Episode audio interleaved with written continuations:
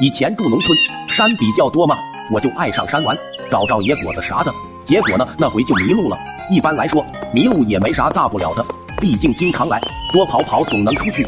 关键是他喵的天要黑了呀！天黑不说，这还乌云密布的。我就找了一个山洞躲雨，也不是山洞，算是一个能躲雨的地方吧。进去没多久就下雨了，一开始感觉还挺好，后来吧，天越来越黑，雨没有一点要停的意思，我就开始有点怕了。毕竟这在山里面，晚上谁知道有没有啥东西？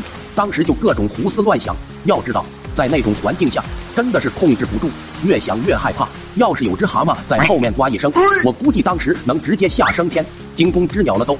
紧张兮兮的就瞅着外面的树林，突然就看见两个东西在林子里一晃一晃的，具体啥玩意看不太清。雨太大了，天也黑，吓得我是连气都不敢喘，生怕被那东西发现了。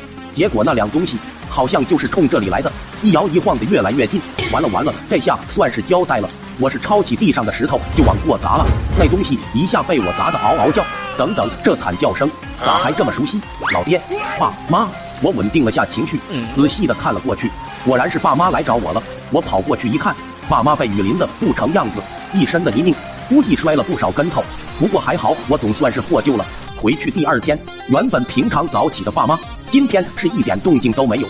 我跑去他们房间查看，两人脸色都很差，生病的样子，想必是昨天淋了太长时间的雨，发了烧，又急着找我。两个人摔了不少跟头。还被我用石头砸，估计这会全身酸痛，根本起不来。一阵愧疚涌上心头，哎，都怪我，是该尽一下孝心了。赶紧跑出去给爸妈买了药。想起以前老人总说鱼汤比较补，我又上街去买鱼，想着给爸妈补一下。结果看来看去都不知道买哪种。卖鱼的大叔看我比较小，还看来看去的，以为我想弄条鱼玩玩呢，就送我一条小的，说是不知道什么鱼，第一次见，也就这一条，一摸就会鼓得像气球一样。挺有趣的，我也是非常稀罕。回到家想着还要给爸妈煮汤，只能忍痛割爱的把鱼给煮了。心想着这稀有品种，估计能大补。